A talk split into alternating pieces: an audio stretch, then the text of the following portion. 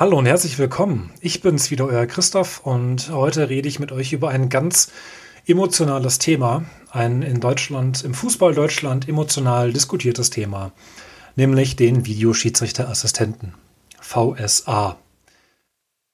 Es, ich würde sagen, sehr emotional diskutiert. Die einen lieben ihn, die anderen hassen ihn, ähm, andere finden ihn so mehr mittelmäßig.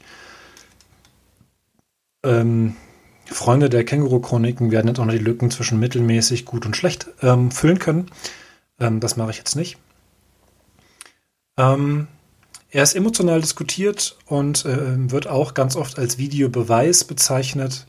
An dieser Stelle möchte ich ganz klar sagen, es ist kein Beweis. Das Video beweist überhaupt nichts. Es ist auch gar nicht als Beweis gedacht.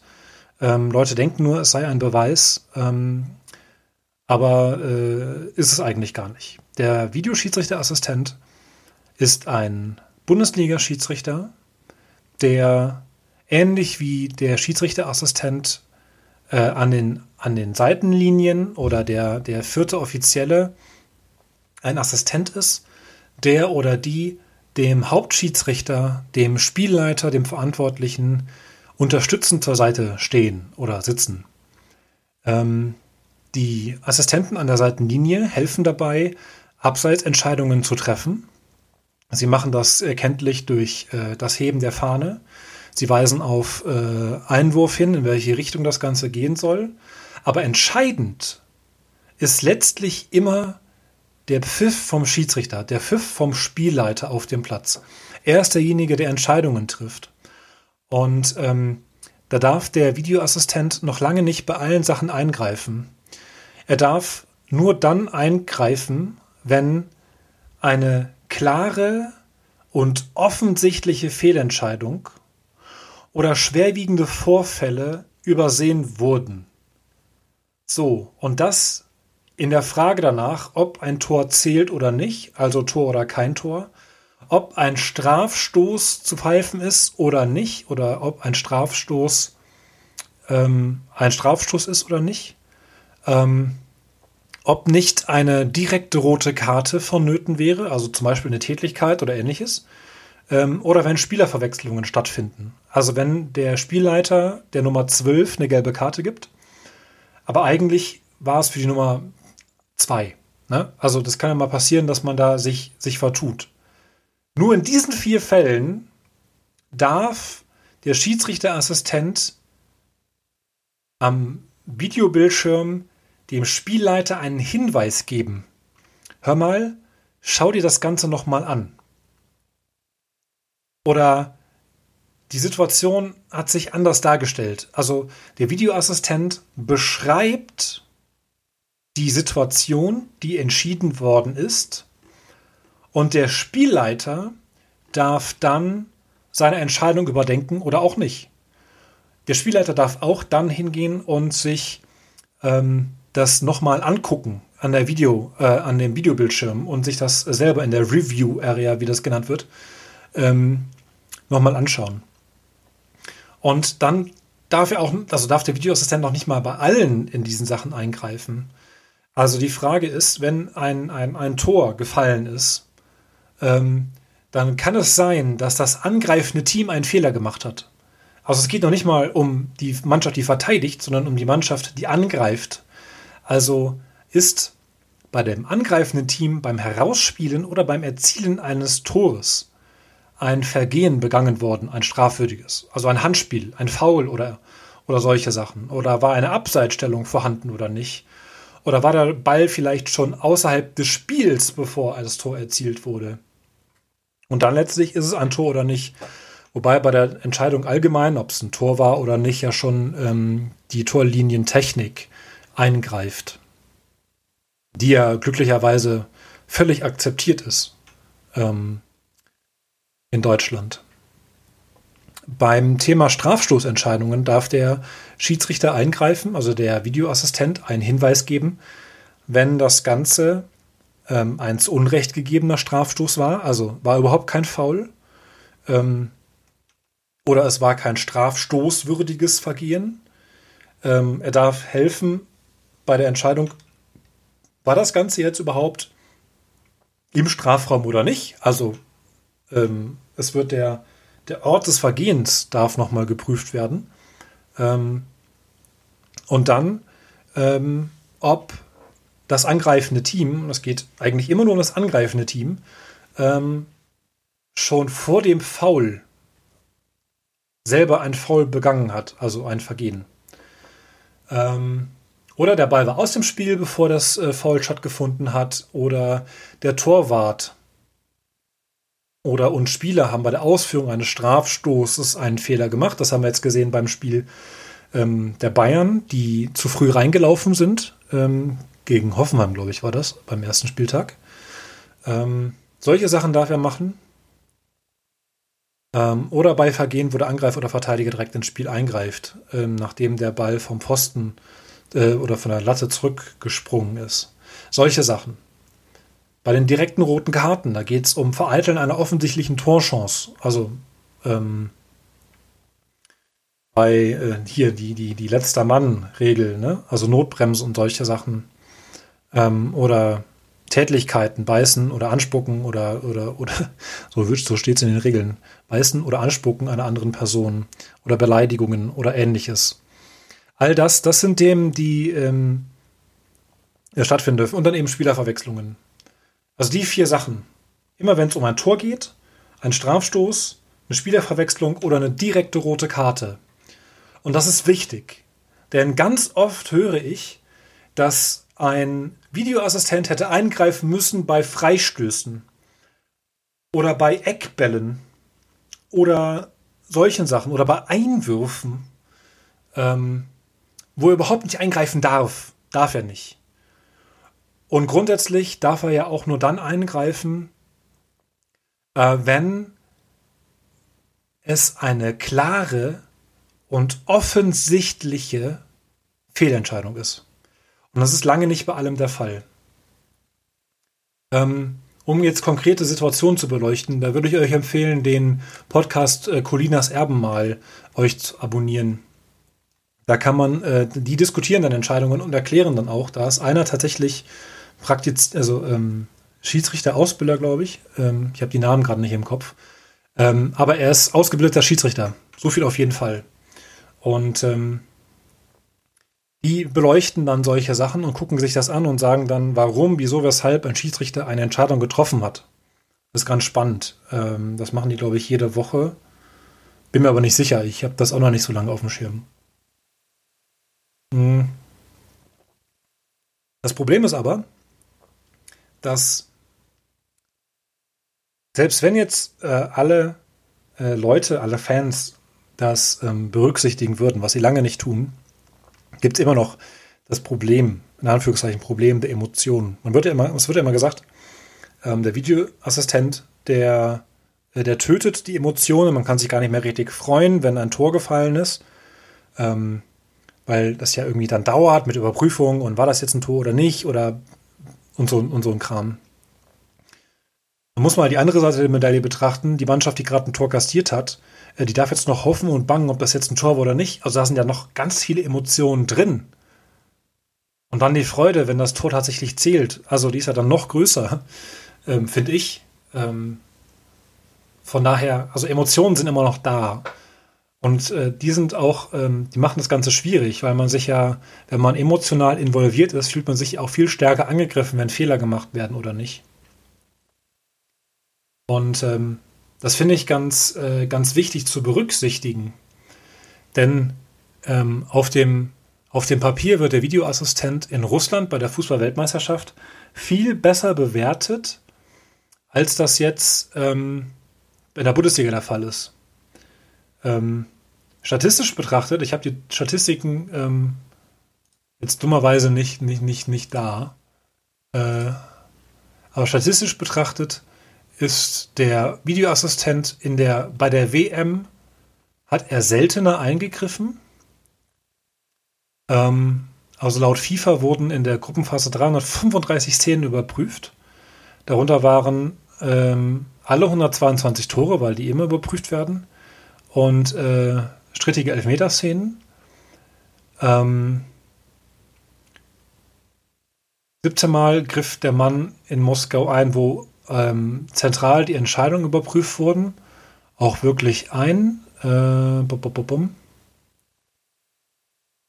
ähm, und äh, so.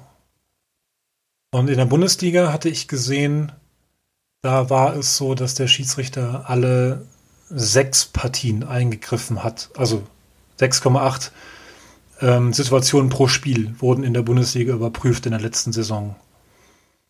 Ähm, dank des Videobeweises wurden in der Hinrunde letztes, letzte Saison 37 Fehlentscheidungen vom Videoschiedsrichterassistenten ähm, verhindert, weil er eingegriffen hat. Ähm, und so weiter. Also es gibt, äh, wenn man da im Internet schaut, ähm, ganz viele interessante Statistiken. Ähm, leider nicht so wirklich eine, ähm, eine auf den Punkt, die mal so vergleicht äh, Russland, Deutsch, also Russland WM und Deutschland Bundesliga. Fakt ist, von dem, was ich alles gelesen habe, dass der Schiedsrichter in der Bundesliga häufiger eingegriffen hat als in Russland. Und ähm, die Überprüfung auch gar nicht so lange gedauert hat, wie man das immer meint. Ähm, das war äh, eine Sache. Also durchschnittlich, also bei der WM in Russland, war es so, dass die Durchschnittsnach nach, ähm, von 5 Minuten 19 auf 6 Minuten 15 pro Partie nach oben anstieg. Das heißt, laut Videobeweis sind es gerade mal 38 Sekunden pro Match, wo er, ähm, wo er das Spiel verlängert. Also das ist so ein Punkt. Ähm, aber was halt auch hinzukommt bei der Diskussion, dass der Assistent in Russland so positiv wegkommt, in Deutschland aber nicht, das sind eben unsere Emotionen. Wer hätte es gedacht? Deutschland war nach der Vorrunde raus. Danach, alle anderen Spiele, die hat man emotional überhaupt nicht so verfolgt. Da war man überhaupt nicht drin. Also was interessiert mich, äh, das Finale äh, Frankreich gegen wen war es? Äh, Kroatien, ähm, wenn ich da überhaupt keine Verbindung zu habe. Ähm, das war ganz spannend zu beobachten. Ich habe einen Kommilitonen, der äh, irgendwie französische Wurzeln hat. Ähm, und der war natürlich total drin und hat das total mitgefiebert. Also, und für mich war es halt völlig Wumpe, wer da jetzt Weltmeister wird. Ähm, ich war lieber für Kroatien, also für den Außenseiter, als für Frankreich. Aber gut, ähm, ist halt so. Das ist der eine Punkt. Der andere Punkt ist, ähm, dass der Assistent in, in Russland äh, ich sehe gerade schon, die Episode wird ein bisschen länger, ähm, dass er ähm, transparenter war. Also man hat direkt gesehen, dass er eingreift, dass etwas überprüft wird und man hat gesehen, was überprüft wird. Ähm, das hat man jetzt zur Bundesliga-Saison äh, dieses Jahr geändert auch, ähm, dass es einen Hinweis gibt auf der Videotafel, ähm, dass da gerade der VAR, auf Englisch, also Video Assistant Referee, dass der da eine Szene überprüft und mit dem Spielleiter in Kontakt steht. Und an der Stelle ähm, möchte ich euch bitten, dass ihr, wenn ihr über den Videoschiedsrichterassistenten redet, auch berücksichtigt, dass da Menschen am Werk sind, ähm, die unter einem sehr großen Druck stehen. Ähm, und der Schiedsrichter hat dank des Videoassistenten eine, eine weitere Stütze, die dabei hilft, ähm, dass der Druck ein wenig genommen wird ähm, vor schwerwiegenden Fehlentscheidungen. Und die wurden halt auch signifikant verringert. Also ähm, von 100 Fehlentscheidungen, wenn, wenn die 100 überprüft werden, ähm, also wenn 80 davon überprüft werden und revidiert werden, dann äh, sind halt nur noch 20, über die Fußball Deutschland diskutieren muss. Ähm, und eben nicht äh, über 100. Und das ist eine Verbesserung, über die man aber nicht spricht, weil man immer noch die Fehlentscheidungen hat oder die scheinbaren Fehlentscheidungen, ähm, die halt noch bleiben. Nehmen wir als Beispiel ähm, das Spiel wieder Bayern-Hoffenheim, äh, die Elfmeterentscheidung gegen, gegen äh, Franck Ribéry. Der Schiedsrichter blieb bei Elfmeter, obwohl die Bilder zeigen in Superzeitlupe, das war kein Elfmeter. Der ist abgehoben, bevor er berührt wurde. Und an der Stelle wieder der Verweis zu Colinas Erben. Es gibt Gründe dafür, dass der Schiedsrichter bei seiner Entscheidung geblieben ist. Ähm, denn was der Spielleiter hat Das ist ein Ermessensspielraum, innerhalb dessen er agiert. Und zu einer Entscheidung gehören halt ganz viele Sachen dazu. Hat die Berührung dazu beigetragen, dass er fällt oder nicht? Ähm, wie ist die Spielsituation zustande gekommen? Wie hat sich der, der Foulspieler verhalten oder auch nicht? Es war so, dass er gegrätscht ist und keine Chance mehr hatte, zum Ball zu kommen. Er hat den Laufweg von Ribery behindert, hat sein Bein noch hochgezogen ähm, und so weiter. Und der Schiedsrichter, der Spielleiter auf dem Platz, hatte die Möglichkeit zu sagen, ist es ein Foul oder nicht. Und er war sich ganz sicher, dass es ein Foul war, dass die, Aktion, die der Verteidiger gemacht hat, ähm, nicht regelentsprechend war. Hätte er den Ball berührt, hätte er den Ball erwischt, wäre es wahrscheinlich auch kein Foul gewesen. Und dann sieht man in der super Zeitlupe, dass Ribery abgehoben ist vor der Berührung. Aber trotz Abheben hat er keine Chance dran vorbeizukommen. Ähm, und das ist dann ist ganz schwierig, das ist ganz komplex. Aber da steht ein Mann auf dem Feld, der die Situation in Live aus einem bestimmten Blickwinkel gesehen hat, der dann durch den Videoassistenten ganz viele weitere Blickwinkel dazu bekommt und das in Echtzeit nochmal sieht und die Entscheidung sollte auf Echtzeit laufen und nicht in Superzeitlupe. Das unterschätzt man halt auch. Also in Zeitlupe sieht alles viel schlimmer aus, als es eigentlich ist und viel klarer. Und dann im normalen Tempo, wenn du das dann siehst, dann hast du den Eindruck, ja, also das passt, also Ursache, Wirkung passt nicht zusammen. Das sind halt viele Faktoren, die damit einspielen. Und wenn wir jetzt überlegen, dass das Ganze immer nur eine Schwarz-Weiß-Entscheidung sein soll, dann kommen wir nicht weiter. Es ist immer ein Graubereich. Ähm, und äh, da eben zu gucken, wie entscheide ich jetzt, ist, liegt im Ermessen des Schiedsrichters. Es gibt eigentlich, also es gibt nicht schwarz-weiß. Man kann sagen, faul, kein faul. Und also die seltenen Fälle sind schwarz-weiß. Ähm, und manchmal denkt man sich, Alter, das muss doch jetzt ein Foul sein. Und dann stellt man fest, nee, war es eigentlich. War es eigentlich nicht. Streichen wir also die Emotionen und berücksichtigen, dass da ein Mensch auf dem Platz steht. Ein Mensch, der die Entscheidung trifft. Es ist nicht der Assistent, die Entscheidung, der Entscheidungen trifft. trifft. Er kann nur dabei, dazu beitragen, dass die Entscheidung des Schiedsrichters ähm, nochmal überdacht wird. Er gibt Hinweise, hey, guck dir das nochmal an. Er sagt nicht, das ist eine klare rote Karte oder das ist eine gelbe Karte. Er sagt nur, hey, guck dir das nochmal an. Und daraufhin guckt sich der Schiedsrichter das nochmal an oder vertraut auf Basis der Beschreibung dass er einen Fehler gemacht hat und revidiert seine Entscheidung. Und das hilft dem Schiedsrichter, weil er weiß, er muss entscheiden und ein Spiel weiterlaufen zu lassen, ist auch eine Entscheidung. Ähm, und von daher kann es halt auch passieren, dass er ein Spiel weiterlaufen lässt und dann ähm, im Nachhinein immer noch eine gelbe Karte gibt für ein Foul, das passiert ist. Ne? Also er kann Vorteil laufen lassen, obwohl ein gelbwürdiges Foul stattgefunden hat. Und im Nachhinein gibt es dann Gelb für das Foul. Das ist auch ähm, verwirrend, wenn das passiert. Ähm, aber es ist tatsächlich so. Und alles in allem Emotionen streichen, berücksichtigen, dass da ein Mensch auf dem Platz steht, der 10, 12, 13 Kilometer läuft, hin und her, und dann noch Entscheidungen treffen muss, äh, Situationen beurteilen muss und so weiter. Ähm, und das Ganze jetzt transparenter läuft ähm, oder transparenter laufen soll. Ziehen wir das in Betracht, hoffe ich, dass äh, der Videoassistent besser wegkommt, als er bisher wegkommt. Lasst uns nicht auf Menschen rumhacken, weil sie eine Entscheidung treffen oder nicht. Ähm, es gibt online, das könnt ihr gucken, da gibt es ein Lehrvideo vom, vom DFB, ähm, Abseitsentscheidungen. Gibt es 30 Möglichkeiten, Abseits entscheiden oder nicht. Macht es mal. Ähm, ich habe es gemacht. Ich hatte über 20 von den Dingern richtig. Die Hälfte von den 20, die ich richtig hatte, waren geraten. Ähm, es ist halt sehr schwer, ähm, sich in diese Situation hineinzuversetzen, das Ganze möglichst objektiv und unparteiisch, es ist immer noch ein unparteiischer, das Ganze zu entscheiden. Ah, ich könnte noch, ich könnte noch weiterreden, weil es, weil es mich selbst ähm, so emotional packt, das Ganze. Aber das soll es ja gar nicht äh, soll ja gar nicht äh, so emotional hochgeladen ähm, sein. Also, fahren wir alles mal ein bisschen runter Der Videoassistent ist eine gute Sache, eine sehr gute Sache. Das ist eines der besten Dinger mit der Torlinientechnik, die dem deutschen Fußball ähm, passieren konnte. Auch da passieren immer noch Fehler. Auch da wird es nicht perfekt. Ähm, aber die Fehler, über die wir diskutieren, werden weniger.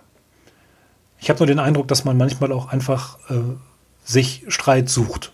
Und äh, das ist dann eher blöd. Ich hoffe, dass in Zukunft äh, der Videoassistent viel mehr Akzeptanz bekommt. Und wenn ihr da äh, weiteres zu hören möchtet oder mal gucken möchtet, dann gibt es ein ganz interessantes äh, Video von den Rocket Beans. Ähm, einfach mal schauen, Rocket Beans, die haben eine Sendung, die heißt Bohn-Liga, Bohn wie in der Bohne. Und da war Patrick Ittrich zu Gast und auch einer von den beiden aus Colinas Erben und die haben über den Videoassistent geredet, zusammen mit äh, dem Moderator ähm, und einem ehemaligen Bundesliga-Profi, äh, Ralf Gunnisch. Und das ist ganz spannend, weil auch ganz viele von den Themen, die ich angedeutet habe, ähm, nochmal aufgegriffen werden. Und das eben auch aus Schiedsrichterperspektive. Und das ist ganz spannend. Äh, schaut euch das mal an und ähm, wenn ihr danach immer noch den Videoassistenten kacke findet, ähm, ja, dann weiß ich auch nicht. Genau, das soll es äh, soweit gewesen sein mit dem heutigen Podcast. Äh, über 20 Minuten. So schnell kann es gehen, dass man sein Zeitlimit von 10 bis 15 nicht einhält. Naja, gut. Ich hoffe, ihr hattet Spaß ähm, und wir hören uns beim nächsten Mal. Bis dahin. Tschüss.